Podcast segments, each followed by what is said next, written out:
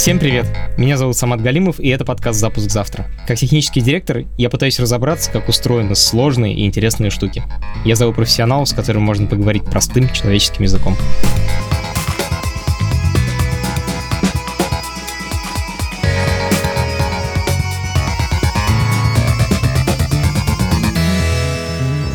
Подписывайтесь на подкаст, ставьте оценки, оставляйте комментарии. Мы все их читаем, а на один мне хочется ответить прямо сейчас, в подкасте. 17-летний парень оставил нам большой комментарий о том, что он учится в колледже на программиста и что математику там преподают так, что не объясняют, зачем она нужна. В результате он сам пошел в интернете, нашел книжку по Data Science и начал разбираться. И я хочу сказать, что я тобой горжусь. Вообще, это то, что отличает хорошего специалиста, хорошего технаря от посредственного. Это попытка разобраться, зачем это нужно и как это работает. Ты на верном пути. Э, респект. Сегодня у меня в гостях Илья Красильщик. Илья в 21 год стал главным редактором культового на тот момент журнала «Афиша». Потом он сделал «Медузу», одной из самых популярных медиа в России. Я был там техническим директором. А после «Медузы» Илья запустил сервис по доставке продуктов внутри Яндекса. При том, что вроде ни опыта в ритейле, ни опыта в сервисах у него, кажется, нет. Доставка продуктов — это сложный и интересный бизнес. Я в этом убедился, когда полгода мы с Федей работали с iGoods. Но про iGoods я вам еще расскажу потом. А сегодня я хочу разобраться, как Илье удалось запустить Яндекс.Лавку с нуля, без опыта в ритейле. Ну и вообще, просто приятно взять интервью у своего бывшего начальника. Это подкаст студии «Либо-либо». И у нас есть партнер – сервис онлайн-образования Яндекс Практикум. Если вы хотите стать программистом, дизайнером или дата-сайентистом, идите на сайт Яндекс Практикум и учитесь.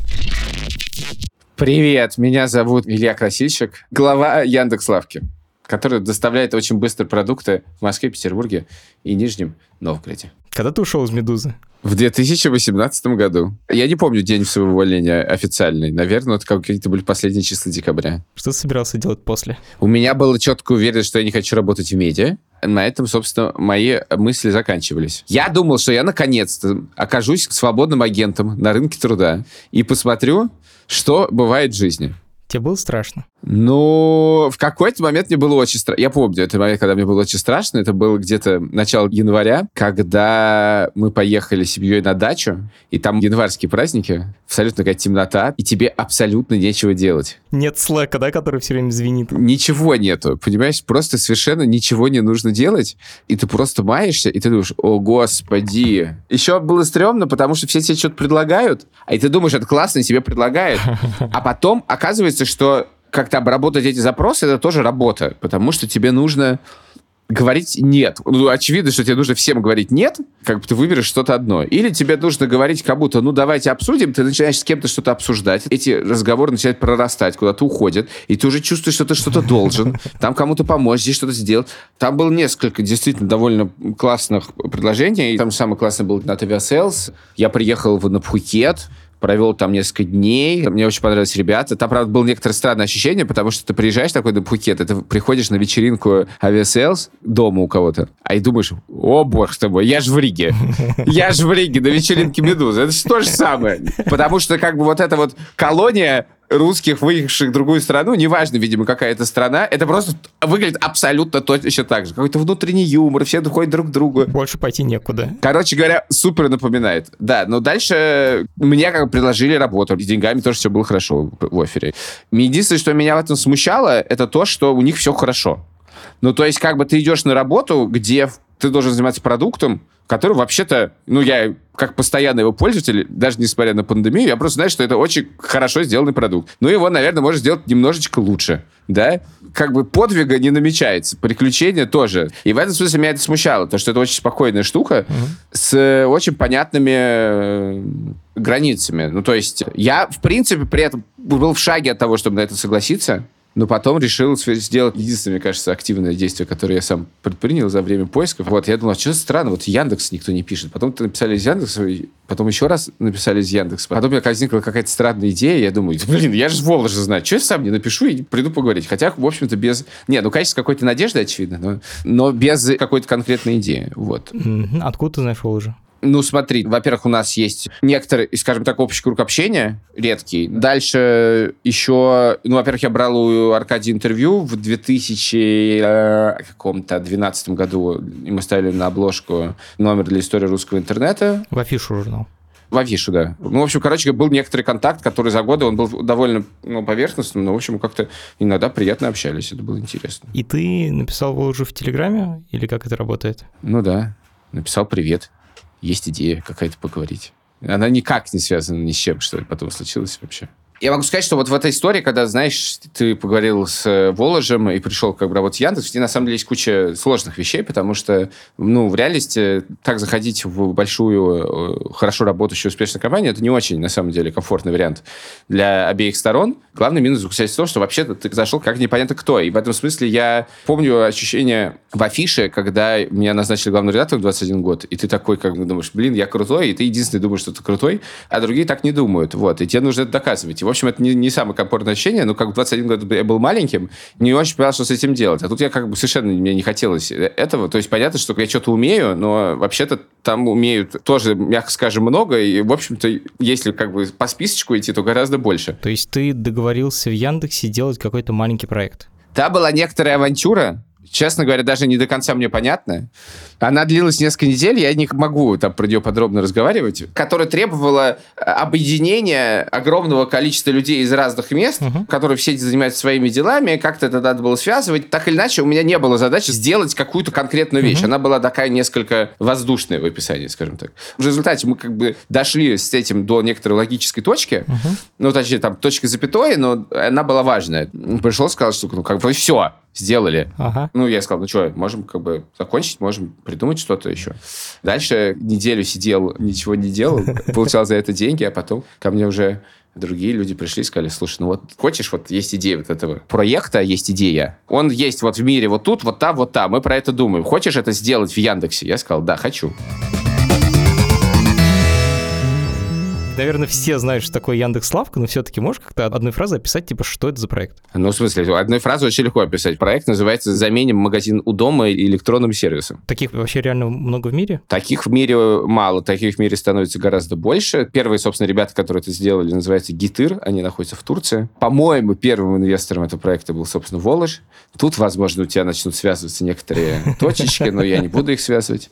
Они все время появляются, и в Лондоне какой-то запустился, сейчас наши общие знакомые запустили в Нью-Йорке. Есть сервис GoPuff, который поднял 750 миллиардов. Вот есть в Китае сервис, в Китае э, который есть. называется Ding Dong Майкай. Илья, ты сейчас рассказываешь, ты, кажется, знаешь довольно много контекста о том, какие вообще компании такое уже делают, их историю, насколько они успешные. А что ты знал про доставку продуктов, когда тебе предложили этот проект? Я? Ничего, конечно, вообще совсем ничего не знал.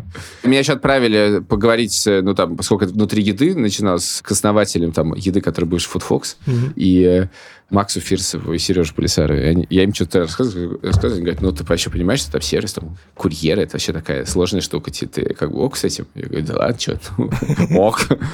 Ну, я, конечно, не, знал, на что я иду. Нет, ну, в смысле, это как бы про то, что я тебе говорил. Хочется, чтобы как бы было ощущение, что нужно совершить подвиг и приключение. Для этого нужна неизвестность, и точно нужно идти во что-то, в чем ты не разбираешься. Это все как немножко как в Тубане было. Ты сразу ответил? Да. Или подумал? В принципе, сразу. У тебя не было чувства, что ты меняешь работу в медиа, которая меняет умы и все такое, на работу завхозом? Но это не работа завхозом. Завхоз другими вещами занимается. Про завхоз я никогда не думал. Спасибо тебе большое за эту мысль. Сорян. Руководитель магазина, не знаю. Ну, как бы. ну у меня по-прежнему есть мысль, да, что одно дело, когда ты как бы вещи важные рассказываешь, другое дело, когда ты там арбузы продаешь. Есть такой ресторатор Мити Борисов. Я ему начал что-то жаловаться, говорю, вот, я иногда переживаю, что вот едой занимаюсь. Вот тогда долго так смотрел, так смотрел, говорю, пошел ты нахуй, сказал. Я 20 лет кормлю детей. Если хочется еще смыслом заниматься, занимайся в свободное от работы время. Вот, короче говоря, в принципе, после этого я к этому отношусь реально легче. Правда, к сожалению, поговорили мы всего лишь э, месяца полтора назад. Но в реальности тут такая штука. Во-первых, в медиа смыслами, прям смыслами, я там тоже занимался свободное от работы время, и занимался я устройством медиа, как ты прекрасно знаешь. Я как бы рекламой там занимался, и дизайном, ну, занимался, в смысле, руководил, и технологиями. Это как бы вообще-то устройство процессов, конструирование некоторых конструкций, простите за тавтологию, и моделирование, во многом инженерная работа, то есть ты придумаешь какие-то фундаменты, чтобы ими дальше люди пользовались. Да, поэтому работа, когда ты строишь э, там магазин там нового типа, скажем так, она в этом смысле точно такое же конструирование процессов с каким-то придумыванием изначальных смыслов и с довольно важными особенностями. Первым из которых заключается то, что когда я занимался этим в медиа, я понимал хотя бы, что такое медиа. Первая. Вторая вещь, что, что медиа, но это, конечно, гораздо-гораздо проще. Ну, потому что одно дело, когда ты занимаешься оцифровкой работы ограниченного количества профессиональных людей, совершенно другое дело, когда ты занимаешься оцифровкой реальных людей, которые заказывают продукты, и там это сервис, с одной стороны, для клиентов, да, с другой стороны, это сервис для курьеров, сервис там для сборщиков на складе, и это все в реал-тайме происходит, и, конечно, вообще интересный мир. У нас, как бы, у нас компания же, на самом деле, состоит из еды, лавки, драйва и такси. Угу еще доставки.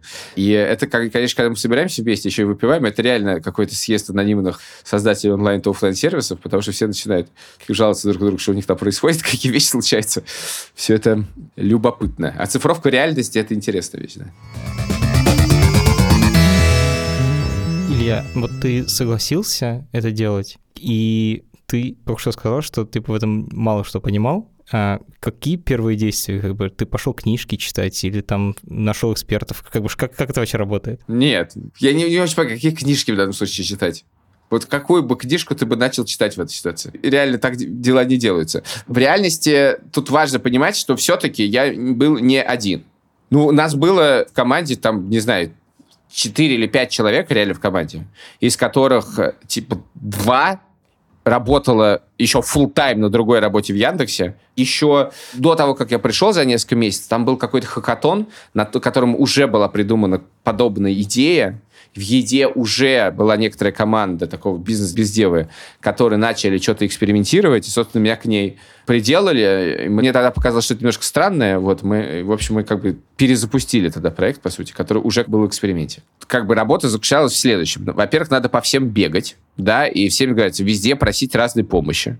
В этом сила больших, хорошо работающих компаний, потому что вокруг было очень много людей, которые имели по этому поводу какие-то мысли. Во-вторых, рядом была Яндекс Еда, которая, в принципе, умела делать значительную часть всего этого, и этому надо было учиться просто и понимать, и разговаривать с людьми. А еда — это доставка готовой еды. Еда — это доставка еды, ну, прежде всего, из ресторана, сейчас еще из магазинов стали доставлять. Так или иначе, вот вся курьерская часть, например, была нехилой экспертизой. А отличие от еды заключается в том, что у тебя в микрорайонах появляются точки склады, да? Такие мини-склады, в которых хранится еда. Давай так, представь себе продуктовую сетку. Из чего она состоит? От начала до конца. Ты заказываешь продукты. Для этого тебе нужно спрогнозировать, сколько тебе нужно. Твои поставщики, с которыми ты сначала договорился и сторговался по цене, по некоторому расписанию, которое ты должен тоже с ними обсудить, угу. привезти эти товары скорее всего, не напрямую на лавке, они привезут тебе на распределительный центр, который у тебя где-то находится. На этом распределительном центре эти товары распределяются. Кто-то отправляется на хранение, кто-то ложится в морозильную камеру, что-то ложится в холодильную камеру, что-то работает по технологии pick by line. Это когда товары, они приезжают и сразу же распределяются по лавкам, в которые они поедут. Поэтому есть каждая ячейка для каждой лавки, много есть разных систем, и дальше грузовички по какому-то тоже расписанию которые где-то тречатся, везут эти товары по лавкам. Потом они приезжают по лавкам. На лавке они кладутся в холодильную камеру, в морозильную камеру, на теплую полку, лежат. Лавка вся размечена, там есть приложение, оно называется Яндекс Полка, мы сделали, которому сборщики, получая заказы, собирают эти товары в пакетике по некоторой технологии. У нас там есть тоже как бы скорость положить один товар занимает примерно 10 секунд. Куча разных технологий. Вот. А дальше начинается то, что к тому моменту умела Яндекс Еда а именно принять заказ, отправить курьера, курьер возьмет, привезет и так далее. Саппорт, вот это все. Но все, что до, этого не существовало. Это с одной стороны. С другой стороны, если представить реально как бы продуктовый магазин, просто представьте, классический магазин, да? Угу, у дома. Да, да, вот, то он, наоборот, заканчивается всем, чего умеет там служба доставки. То есть нам нужно сделать, с одной стороны, все, что делает продуктовый магазин, а с другой стороны, как бы на этом веселье не заканчивается. В этом самое веселье в некотором роде начинается. А именно, как быстро доставить этот заказ до э, человека, который это все купил. Ну, еда это уже умело. Ну, еда это, безусловно, умело, потому что, как бы, уже большой сервис, доставка из ресторанов, и на самом деле начинается куча разных нюансов. Главный нюанс, который мы решали в первую очередь, это то, Значит, как устроено в ресторанах? В ресторанах же меню длинное, глубокое, да, то есть представь, в принципе, может более-менее всегда блюдо приготовить. В крайнем случае, да, что происходит? Закончишь какие-то ингредиенты, ресторан получает заказ, видит, что это он блюдо не может приготовить, он сообщает об этом через э, сервис Яндекс.Еда, говорит, у нас закончилось это блюдо. Тогда сервис ставит это блюдо в стоп-лист, и звонит клиенту, извиняется, ну и все. В нашем случае так работать невозможно потому что как бы это ну, для сервисов с продуктами, где гораздо больше продуктов, и продукты гораздо чаще заканчиваются, естественно, нам нужно в реальном времени синхронизировать остатки. Более того, настолько в реальном времени, что когда происходит конкурентный заказ, важно понимать, чтобы один человек в момент нажатия на картину, мы уже знали физически, что товара на складе нету. А он физически должен на складе, да, то есть как бы это все должно быть синхронизировано. И это на самом деле вначале было супер важным отличием. Потому что если ты этого не делаешь, то, ну, все, это, этим сервисом невозможно нормально пользоваться, это нет никакой гарантии, что тебе приедет то, что ты хочешь. Чтобы просто чувство получить, э, точка это какого объема помещения? Ну, 150 квадратных метров. Магазин, обычный магазин. Ага, и сколько там людей работает? Ну, это зависит от количества заказов. Вот это, блин, самая, мне кажется, сложная фигня, предсказать количество заказов. Поверь мне, это был следующий этап. Для начала надо было сделать минимальный сервис, который тебе нравится, понимаешь, который ты понимаешь, что работает. Значит, дальше там, во-первых, надо было понять, что это за сервис. Что это за магазин такой, что он продает такое. Если, конечно, делать смешные вещи, э, первая вещь, на самом деле, там был вопрос, а сколько товаров будет SKU? Stock keeping units, сколько товаров будет продать этот магазин. Две тысячи, три тысячи, полторы тысячи. В терминах ритейла это важная вещь, поэтому я уговорил всех, что мы просто сделаем следующим образом. Мы соберем некое количество аналитики, дальше из этого составим некий список товаров, минимальный, и дальше мы по нему пойдем, и будем каждый товар обсуждать. Нужно его продавать или не нужно продавать. Вот, и мы так часов пять, значит, заняло это, значит... Рулоны туалетной бумаги. Да, да, да, ту туалетную бумагу, да. Когда мы дошли до раздела прокладок тампонов, Выяснилось, что в комнате сидят только мужики, четыре человека, и мы просто как бы в полном тупике, потому что мы просто не знаем, вообще не знаем, как бы, как это делать. С другой стороны, был вопрос минимального запуска, как это сделать. С одной стороны, у тебя нет ничего. С другой стороны, как бы вот есть Яндекс Еда. Но дальше тебе нужно сделать дикое количество интеграций по этому поводу. Для этого нужно было уговорить это сделать. Там нужны ресурсы, договориться, успеть. Потом была задача сделать это очень быстро. Значит, я думаю, что реальная работа пошла типа ну, где-то к середине марта. Запускаться мы хотели где-то в районе там 20 апреля. При этом ничего нет. А тебе нужно снять точку, построить в ней стеллажи, каким-то образом оцифровать. Для этого должна быть складская система. Дальше мне очень важно было, поскольку я же из медиа, мне очень важно было, как выглядит каталог. Ужасно было важно. Я очень хотел, чтобы он не выглядел как вот все эти классические каталоги советскими словами, поэтому надо все переназвать как-нибудь. Дальше ты упираешься в то, что тебе кажется, что слово «бакалей» — это зло, потому что не, мало кто знает, что такое бакалей. Если, конечно, все они говорят, все знают, что такое бакалея, начинается спор про бакалею. Он даже во некоторый внутренний мем превратился практически сделали майки по этому поводу, ну, почему-то не сделали. Вот, тебе нужно это разделить. Дальше все товары надо как-то назвать. Очень важно, чтобы они были названы правильно. Знаете, я реально назвал все тысячу товаров. А сколько в результате у вас э, СКУ? Ну, сейчас там у нас там тысячи две с половиной, и тогда было типа 700-800. А, я еще, еще я был, что мы все отфотографируем. С свои фоточки. Да, потому что должно выглядеть хорошо, надо все отфотографировать. Поэтому, значит, в офисе Яндекса вдруг он начинает обрастать дичайшим количеством продуктов, продуктов и фотостудии, которые начинают вот эти все так сметаны, кефиры, вот это все фотографировать поточно. Их надо много-много. Для этого тоже... Отдельный продакшн. Да, дальше выясняется, что, естественно, в базу залилось все неправильно, и фотографии не соответствуют описанию, описанию товара. Я вручную все это переподставлял. Я написал самую длинную в своей жизни формулу в Excel которая сформировала из разных деталей анкеты товара длинное описание, которое было нужно. Это заливалось в 1С из э, таблички в Гугле, из 1С отправлялось куда-то. Короче, система просто ниппель. Да. Вот. К сожалению, во многом это сохранилось, скажем так.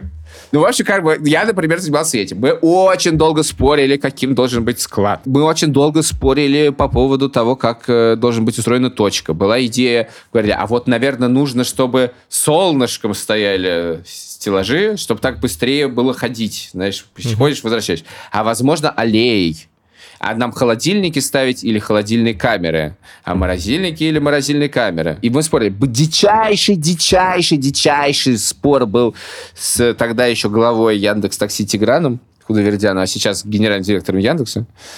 Дичайший был спор по поводу того, продавать ли нам огурцы или помидоры. Тигран был категорически против. Он считал, что мы не сможем продавать иглоциры помидоры, потому что все будет портиться. Говорил, что если вот в этой лавке будут помидоры, я запрещу запускать этот проект. И каждый день примерно мы просто кричали друг на друга из этих помидорок. Помидорки — это тоже внутренний мем, безусловно. Илья, я, наверное, не понимаю, типа остальные овощи, фрукты можно, а вот именно Нет, нет, ни, никакие овощи, фрукты вообще. А, окей. А, еще был вопрос, а на чем развозить? Мы, значит, думали, на чем можно ездить. Значит, завезли трехколесные мопеды. Ну, я сел на мопед, думаю, вау, так быстро ездит, офигеть, вот это удобный транспорт. Спустя как бы месяцы выяснилось, что вообще-то бывает зима, а вообще-то это сколько-то стоит, а стоит это просто как чугунный мост, такие заказы, то есть это невозможно.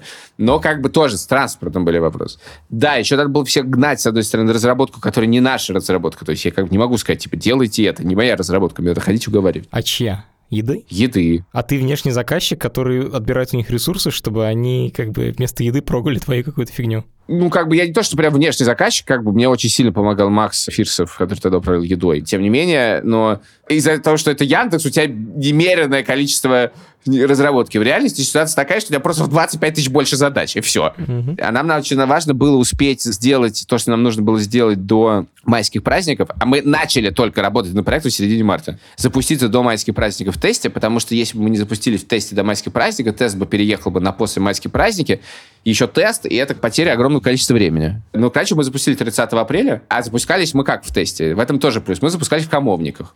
Хамовниках — главный офис Яндекса на Красной Роте. Соответственно, в Хамовниках живет очень много сотрудников Яндекса. В принципе, их надо называть индексоидами, но я пытаюсь не произносить это слово по-прежнему, хотя уже много раз задавался.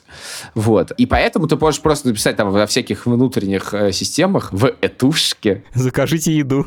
В этушке мы вот запускаем сервис, хотите потестировать его, пожалуйста, давайте. И, короче говоря, мы из сотрудников Яндекс набрали там тестовую группу на там, 120 человек. Что, как ты понимаешь, более чем достаточно для того, чтобы тестировать сервис такого уровня. И, в общем, 30 апреля. И тут в нашей точке начинают реально появляться курьеры. И мы думаем, вау, это чудо, они появляются. И тут мы понимаем, что их начинает появляться очень много. Потому что из этой группы 100 человек, естественно, многие решили сразу сервис потестировать. Естественно, нифига не работает. Заказы, тебя не приходят в некоторые приложений, которые, естественно, мы не разрабатывали, потому что фиг ты разработаешь приложение за две недели, вот, это как бы готовое решение. Для сборщиков. Да, абсолютно чудовищно, ничего не видно, тебе приезжает, ты не понимаешь, что делать, потому что там это не высвечивается, а некоторые позиции задваиваются. Ну, как все классические проблемы с базами, которые, короче ага. говоря, вылезают, и мы все бегаем, пытаемся собирать эти заказы, дико нервничаем. Короче говоря, один день мы как-то пережили, второй мы что-то починили, начинаются майские праздники. Мы все сидим на, значит, на точке, все майские праздники. Да? Пользователи тоже всего 120 человек вот этих. Да, значит, начинаем это тестировать. Оно, конечно, работает чудовищно, но доставки за там 10, 15 и даже там 20 минут они никогда в жизни не встречали. И это мы видим, что это работает. В чем чудовищность заключается? Ну, чудовищность заключается в том, что тебе прилетает заказ. Mm-hmm. Его нету в приложении э, кладовщика. Приходит курьер показывает приложение, что есть заказ. У тебя этого не видно. Ты начинаешь собирать этот заказ по приложению курьера. О, господи. База, естественно, в этот момент летит к херам да, потому что ты ничего не пропикал, ты просто собрал заказ. А. Остатки начинают разъезжаться, физические остатки. И так каждый день. Потом они начинают задваиваться, потом в базу пролетают неправильные задания, потом у тебя ломается интеграция с едой. И так это как бы день за днем. Ты неделю тестируешь, другую тестируешь. И все время что-то происходит, все время что-то ломается. Потому что система, безусловно, на соплях ты построил некоторую штуку, чтобы она запустилась. Ага. Плюс, как бы, начинается проблема, собственно, с продуктами. Потому что помимо того, что у тебя тех, технически не очень, но тебе же надо уметь хранить продукты, у тебя начинает что-то гдить. Ты не знаешь, почему. Так, например. Ну, чего? Ананас. Он приезжает, а он протухший внутри. Ты не знаешь, почему он протухший. Выясняется, что твои холодильники не с правильной температурой, там что-то поехало, он не что-то то, что-то моргнуло, что-то туда, что-то сюда. Как и говорил Тигран, мы думаем, черт, он был прав полностью отказываемся от продажи овощей и фруктов. Говорим, извините, пока не готовы. Но, чего не знает Тиград, начинаем готовиться к новому запуску овощей и фруктов, только по уму. Но это уже после запуска официально даже случилось. По итогам, значит, первого теста мы приняли решение продлить тест еще на две недели. Лавка ушла на неделю примерно на исправление радикальных багов, и мы через неделю вернулись, все стало сильно лучше. То есть вы неделю не работали просто, каникулы такие? В смысле, мы не работали, мы работали. По... Ну да, тестовая группа не могла ничего сказать. Да, мы еще бы устраивали нагрузочное тестирование. Нагрузочное тестирование заключалось в том, что мы говорили, дорогие друзья, только с 7 до 8 вечера вы все можете заказать продукты со скидкой, я уж не помню, там, типа, 40%. Эта скидка будет действовать один час или там промокод на какие-то дикие деньги. Мгм. Вы можете заказать только в это время. И в этот момент мы обрушивали на себя заказы и пытались понять, можем это вывести или не можем это вывести. Классный способ. Ну да, дальше мы запустились 10 июня. Было сложно запускаться 10 июня, потому что 10 июня я писал два поста. Один я пост писал в группе «Секрет Хамовники», который был про то, что мы запустили лавку в Хамовниках, Мгм. а параллельно в своем фейсбуке я писал тексты. Я, мы, Иван Голунов, давайте вешать наклейки, пора выходить сегодня там, потому что это как бы 10, 10 июня, здесь, собственно, когда, кажется, к вечеру Ваню освободили или 11 освободили. В общем, короче, это был прям самый накал, самый накал. И тут у меня ну, сырки, Голунов. Когда ты говоришь там про продукты versus, э, versus смыслы, в целом хватает. Слушай, ты рассказал о куче вещей, которые, типа, сложные, и пришлось разбираться. А были вещи, которые, наоборот, получились благодаря тому, что у тебя не было опыта в ритейле? Мы начали делать все в феврале. В мае когда мы уже одну точку тестировали, у нас появился в команде первый человек, который разбирается в ритейле. Вот первый. Он так пришел, посмотрел на наш магазин, немножко похихикал, сказал, я, пожалуй, немножечко все перестрою. Э, Была идея, на которая заключалась в том, что это надо делать людьми, которые ничего не понимают в ритейле. Я не могу сказать, что это как бы идеальная идея, если что. В смысле, есть у нее некоторые там последствия, но в реальности, как, ну, ты идешь от пользователя, да.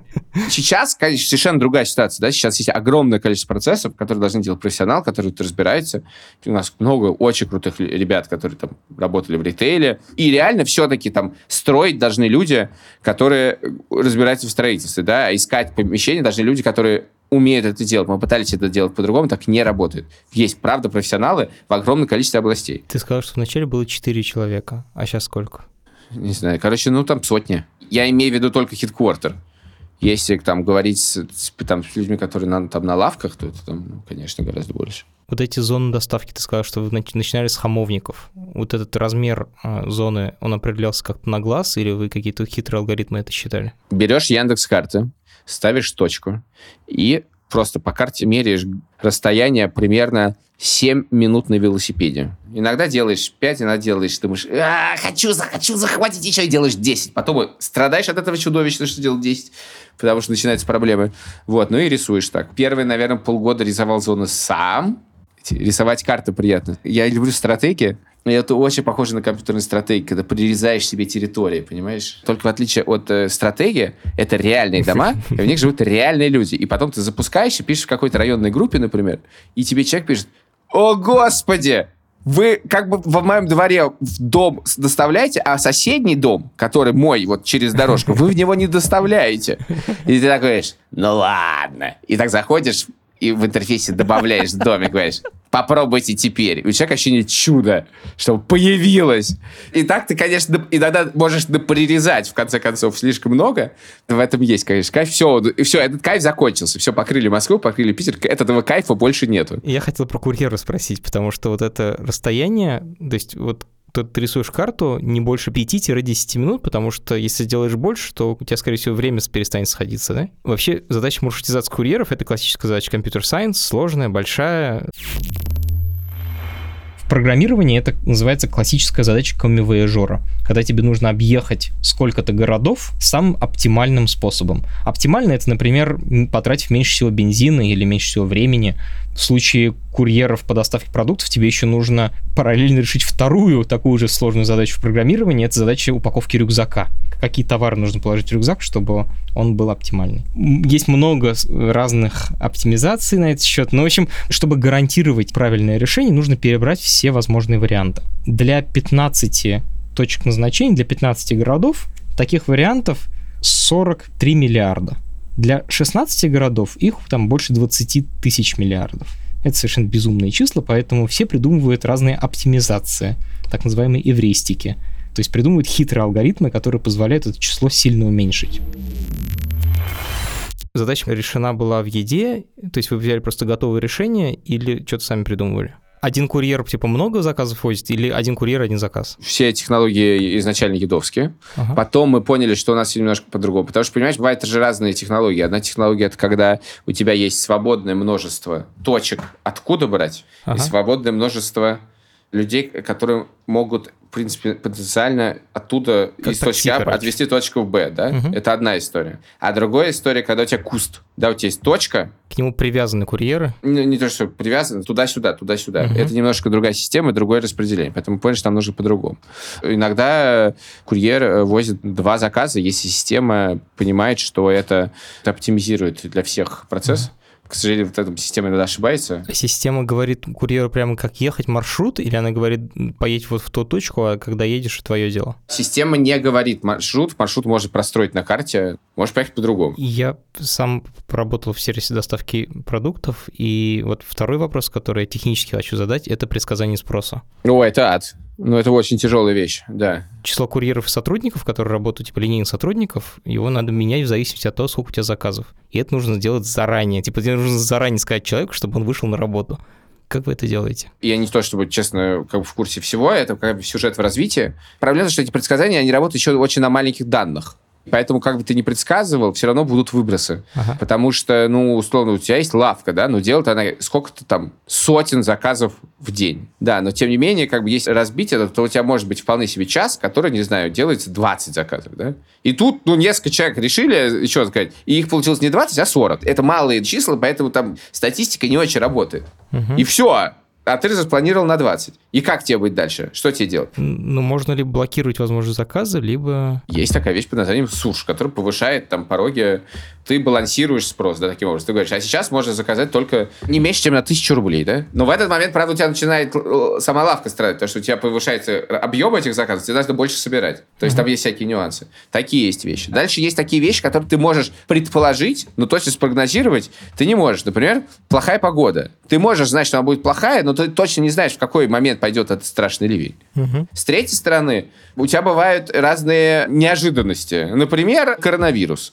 начинается полный адок, потому что у тебя просто рост заказов какие-то космические цифры. Во сколько раз вы выросли? Кажется, что мы за полгода выросли в 9 раз, вот что-то такое. Угу. Ну, как понимаешь, ты как бы открываешь табло, а в табло тебе написано, что у тебя рост неделя к неделе 40%. И как бы это не значит, что это рост 40%, это значит, что это как бы попробуй вывези хотя бы эти 40, да, если вывезешь, что еще подкинем. Вот, дальше у тебя просто продукты заканчиваются и туалетная бумага. Ну, и... А спрос при этом не, не падает, он просто рост замедляется, да, то есть все равно что-то покупает. Что вы покупаете? Покупайте, у меня уже ничего нету. Но ничего, покупает. Как вы справлялись? У вас были какие-то специальные действия для карантина? Ну, как мы справлялись? Ну, во-первых, нужно было это некоторое время отойти от э, шока. Я имею в виду, что отойти от шока, это когда все раскупили, а продукт надо забрать, да, это с одной стороны. Ну, что-то, по-моему, рис мы, кажется, сами инициали. Сфасовали рис, по-моему. Дальше там надо было делать несколько вещей. Первая вещь, надо было как можно скорее, гораздо быстрее, чем вы рассчитывали, покрыть Москву любым способом. Да, потому что раньше это был сервис, что надо очень быстро доставить, а сейчас mm-hmm. оказалось, что это сервис, который просто может доставить, да, потому что никто больше не может. Если будет ехать час, в этом нет ничего страшного, потому что проблема не во времени. Люди и так все дома уже засели. Дальше есть вопрос безопасности всех. Сложная штука, да, особенно когда попробуй маски в городе достать. Как бы все это надо было одновременно как-то сложить вот вместе. Весело. Еще когда тебе надо лавки открывать, тут говорят, а стройку запретили в городе. И ты такой, что? Ну, и, в общем, много было веселья, да. Вот смотри, у вас в каталоге ты сказал полторы тысячи позиций, да? Нет, две с половиной. Две с половиной. Кто выбирает эти товары? Вот ты сказал, что в начале был... Это... Коммерческая служба, закупщики, то есть это люди каждый раз, это не компьютер. Ну, нет, не компьютер. Не понятно, как компьютер может выбрать в самом начале продавать или не продавать. Есть люди, которые это разбираются, которые как бы знают, что лучше, что хуже, которые советуют. Есть вещи, которые проходят через всякие внутренние тесты, аудиты. Это выглядит все очень мило. Иногда там идешь, что-то обсуждаешь, какие-то дикие вещи, какой-то тебе подходит, попробуй эту моцареллу. Вкусно, да бежишь дальше. Но, опять же, я, понимаешь, очень важный тот момент. Я сейчас не рассказываю, как делать магазин. Я по-прежнему в этом мало понимаю, понимаю, во-первых. Mm-hmm. Во-вторых, то, что я рассказываю, это я рассказываю то, как это устроено сейчас. У вас раньше была категория похмелья. Да. Куда она делась? Ну, ну шутка затянулась. Сорян, просто как бы всех людей, которые работают над этим подкастом, кроме меня, живут в Москве, и это был важный вопрос. Это эхо работы в медиа, да? Ну, мне очень важно было запустить категорию похмелья, э, и э, она была запущена так, что поскольку технологии, опять, не очень доросли к этому моменту, то у нас был человек, он э, вставал в 7 утра в субботу, ручками включал категорию похмелья, а потом в полночь в воскресенье выключал категорию похмелья, по этому поводу тоже был некоторый срач, потому что многие требовали продления категории похмелья на понедельник, но мы решили, что понедельник нет, мы не готовы. Также был огромный спор при участии большого количества высших руководителей. Уже можно ли вообще оставить категорию похмелья? И на каком месте в лавке она достойна быть? Я там торговался долго. Дальше ты смешно, ты спускаешь категорию в лавке, про это пишут, не знаю, афиша, village. Ага. Но это все-таки скорее э, такая шуточная штучка.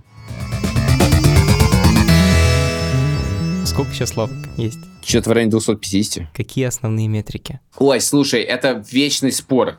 Какие метрики являются главными метриками? Ага. Но, конечно, главное вот это культ карго, это, безусловно, заказы. Количество заказов. Конечно, да. Угу. При том, что очевидно, что эта метрика далеко не главная. Ну, в смысле, ты смотришь на количество заказов, ты смотришь наоборот. GMV. Это одно из первых слов, которые я узнал в Яндексе. И я очень важно покивал головой и просто записал себе в компьютер, чтобы потом узнать, э, что это такое. Что это значит? Gross Merchandise Value. Оборот, выручка. Угу. Количество заказов на лавку. Дальше есть разные экономические метрики. Дальше есть метрики качества. Тебе важно удовлетворенность клиентов э, службы поддержки, количество контактов службы поддержки, дефект рейты всех видов, да, сколько жалоб на заказы, на что жалобы эти, сколько проблемных заказов по разным метрикам. Есть метрика опозданий, есть метрика опозданий разного уровня, есть метрика отмен, есть mm время, собственно, метрика click-to-it, это время от э, нажатия кнопки заказал до получил. Клик-твит можно мерить тоже разными способами. Можно мерить от заказал до получил, э, а можно от заказал до курьер дошел до подъезда. Я чувствую, ты словил волну, Илья. Есть метрика наполняемости, очень важная. Это метрика, которая говорит тебе о доступности в моменте товаров в наличии от, от 100% товаров. Вот. А есть метрика списания, которая всегда идет в балансе с наполняемостью. Потому что ты можешь задрать наполняемость, ты получишь гигантские списания. То есть ты будешь списывать товары, которых истек срок годности. Вот. И это все должно быть в балансе. Самый сложный вопрос – это как сбалансировать экономику с качеством. Потому что тебя то туда заносит, то туда заносит. И это, конечно, самая для меня тяжелая вещь, потому что очень хорошо понятно, как сделать... Хороший сервис? Хороший сервис. Который очень хорошо понятно. Ну, в смысле, он будет много зарабатывать, он просто будет гораздо больше тратить. Да. Реально очень сложная задача. Как это сбалансировать все? А у тебя есть какой-то дэшборд такой глобальный, который тебе показывает, экономика сходится или не сходится, и ты по нему регулируешь? Или у тебя там океан людей, которые тебе говорят, посмотрите на эту Excel-табличку, и ничего не сходится? Как это работает с твоей точки зрения? Я даже взял одного человека в Яндекс на сложную работу, у нас было с кучей в Excel разных сидеть, э, что-то заполнять, э, связанное с каталогом. То есть напиши в Telegram, заполни табличку, зайти в этот интерфейс, тот интерфейс. Она через месяц, наверное, пришла и сказала, что я как бы не, не могу. Я думал, что в Яндексе, это когда ты нажал на какую-то кнопку, сказал, подвинь, и оно начинает все перестраиваться. Ну, э, это вот такой, это миф. Нет никакого дашборда, который тебе... Есть 25 разных дашбордов, дальше про каждый из этих дашбордов, практически, кроме совсем простых цифр, будут споры, а правильно ли так считать или надо считать по-другому, угу. и насколько эти правильно проросли данные, и все ли проросло, Проросло это что значит? Проросло это значит, что у тебя они где-то считаются, где-то в одной учетной системе, и оно должно прорасти в табло. У тебя какие-то данные проросли, а какие-то данные не проросли, потому что этих данных очень много, и они едут из 25 тысяч разных источников. Есть очень много людей, которые это считают. И это э, тоже большие профессионалы своего дела, потому что если будет не профессионал, то у тебя прорастет что-то не то, или ты вообще будешь не знать, проросло, ну или не проросло. Короче говоря, нет, конечно, это все время спор. И спор, на что надо ориентироваться. И каждый раз ты думаешь, а мы вот это должны делать, а вот мы оптимизируем вот эту метрику. Оптимизируем, оптимизируем, доптимизировали до чего-то, а дальше доптимизировали, наконец, у тебя в другое поехало. Выясняется, что ты переоптимизировал. И где там баланс? Это не знаешь, где там баланс, потому что никто тебе не ответит на этот вопрос, где там баланс. Илья, сколько продуктов вообще внутри? Вот не огурчиков, помидорчиков, а продуктов в смысле инструментов? Я не знаю, очень много. Очень много, очень много. Система управления там, велосипедами, отдельная система управления складом, приложение кладовщика, приложение курьера, приложение клиентское и 25 тысяч под всяких, под, под, под штучек. У тебя есть команды, которые каждый отвечает за свой продукт, да? Ну да. Cool. Есть понятие линейного персонала. Это люди, которые там собирают, ездят и вот это все. С увеличением количества заказов и лавок оно, очевидно, растет. А количество программистов и аналитиков, оно тоже растет? Как бы мы не рассчитывали на такой рост, который у нас случился. Вот. И ты растешь очень быстро, и э, твоя технология не успевает за этим. Можешь привести пример какой-нибудь? Ну, в смысле, ну, те же самые истории про про то, как, как назначать заказы, да, то же самое там касается приложения, то же самое касается систем на складе, да, когда как, как собирать заказы. Ну, слушай, я вот сегодня у меня была болезненная встреча на час, когда мы пытались разобрать бэклог uh-huh. э, каким-то образом, а ну, вот в этом бэклоге там в первом приоритете на четвертый квартал 2020 года 40 задач, Ой, 40, нет, вру, не 40, 29 там задач. Но это, к сожалению, не задача, а это стримы. Потому что практически каждый там стрим разбивается на неизвестное количество задач. И это первый приоритет. Понимаешь, это как мы составили первый приоритет, без, без которого никак. И очевидно, что это все не будет сделано. Меня, например, дико болит от того, что когда мы начинаем опаздывать, нам нужно быть прозрачным, мы должны объяснять э, клиенту, что происходит, да, извиняться. У нас как сейчас устроен там цикл заказа непрозрачный. Это некоторые легаси, которые у нас есть долгое. Переделать его огромный, сложнейший процесс. Это происходит очень долго. И ты как бы видишь глазами свои несовершенства сервисов в каких-то абсолютно очевидных вещах. Многие несовершенства видят пользователи, которые там им пользуются. А я вот знаю, во-первых, все эти несовершенства, о которых мне рассказывают, и еще вижу изнутри очень-очень много. У нас были шутки. Ха-ха, технологичный свет, технологическая компания Яндекс, огурчики, помидорчики. У нас понятно, что технологии нужны, но то роль технологий, которая играет в этом сервисе, я на самом деле начинаю понимать только там последние полгода. Насколько без них в какой-то момент ты не можешь уже сделать следующий качественный шаг. Что технологии решают. Вот и нам сейчас нужен, конечно, тревог. Знаешь, в нашем подкасте был такой жанр, мы зачитывали отзывы в Story. Да, да. Э, вот пишут плохо, пишут 15 минут, везут 40-50. Заказал, привезли через полтора часа. И вот это все. Я понимаю, что это сложно все, но почему вы коммуникацию не меняете? Но дело в том, что когда мы везем полтора часа, это не про коммуникацию, это про то, что у нас что-то пошло не так понимаешь, когда ты смотришь на это с точки зрения сервиса, у тебя есть две реакции. Первая реакция, каждый раз, когда пишет, мне опоздали, мне реально становится физически от этого плохо, у меня реально каждый раз портится настроение. А поскольку, как ты знаешь, я человек довольно эмоциональный, то у меня это вот, эм, вот эти эмоциональные качели просто днем постоянно происходят, просто постоянно. Ну, при этом, понимаешь, да, сервис там делает там там больше 50 тысяч заказов э, в день. Ну, то есть есть проценты, на которые ты, надо смотреть, а есть как бы кейсы, которые случаются. И кейсы всегда громкие.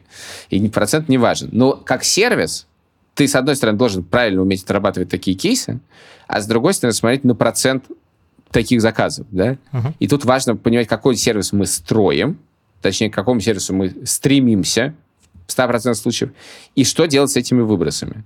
И это важно.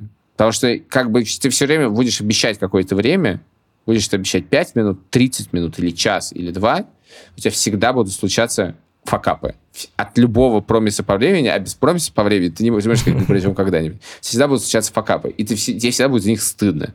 Потому что в тот момент, когда тебе перестанет быть за них стыдно, в этот момент тебе лучше уйти с этой работы, потому что в этот момент это, это значит, что, ну, все, это норма. Слушай, мы хотим завести новый жанр в подкасте про онлайн-контент. Четыре вопроса. Кого ты читаешь в Телеграме? За кем следишь в Фейсбуке? Пользуешься ли Твиттером? И кого, кроме Дудя, смотришь на Ютубе? Это такие рекомендации. Давай с, конца начнем. На Ютубе я не смотрю практически никого, да, да и Юру я смотрю очень редко, потому что мне все нравится, что там происходит, но почему-то в моем дне не находится времени, чтобы это посмотреть. В Твиттер я не читаю, использую только для Vanity Search. В Фейсбуке я читаю в основном своих друзей. В Телеграме тысяча рабочих чатов. Поэтому Телеграм, я не могу сказать, что я читаю в Телеграме. Я живу в Телеграме. Моя работа заключается в том, что читать Телеграм и писать в Телеграме, в принципе. У вас реально Телеграм-чатики используются? Ну, Телеграм — это основной канал коммуникации в Яндексе, да. О, господи. А у вас же чатик, раньше был свой движок каких чатов. Он и есть. Но им никто не пользуется. Я не буду это комментировать. А безопасники как с этим? Что я могу сказать по этому поводу? 99% общения происходит в Телеграме. Подожди, мой вопрос, он немножечко другой. Если что-то, зачем ты следишь в интернете? Условно, Медузу? И э, все остальное я читаю либо по ссылкам из Фейсбука, либо по ссылкам из Телеграма, либо я включаю сериал на Netflix и э, пытаюсь хоть как-то выдохнуть после этого гигантского количества потока информации. Порекомендуй сериал. Вот я посмотрел на кинопоиске сериал Рома Волобуева, он мне понравился. Он про медиа называется... Представь, что мы знаем, что это такое. Просто представь, что мы знаем. Да? Ты в нем снялся, да? Ну, я... 10 секунд. 10 секунд. Это было очень тяжело, между прочим. Знаете, я пер... моя первая роль. Вместо Твиттера. Илья, спасибо тебе огромное. Мне очень было приятно тебя услышать и увидеть. Я тоже очень рад тебя видеть, Самет. Это подкаст студии «Либо-либо», и мы его сделали вместе с сервисом онлайн-образования Яндекс Практикум. Над подкастом работали редакторы Юлия Яковлева и Андрей Борденко, продюсер Павел Боровков, звукорежиссер Нина Мамотина.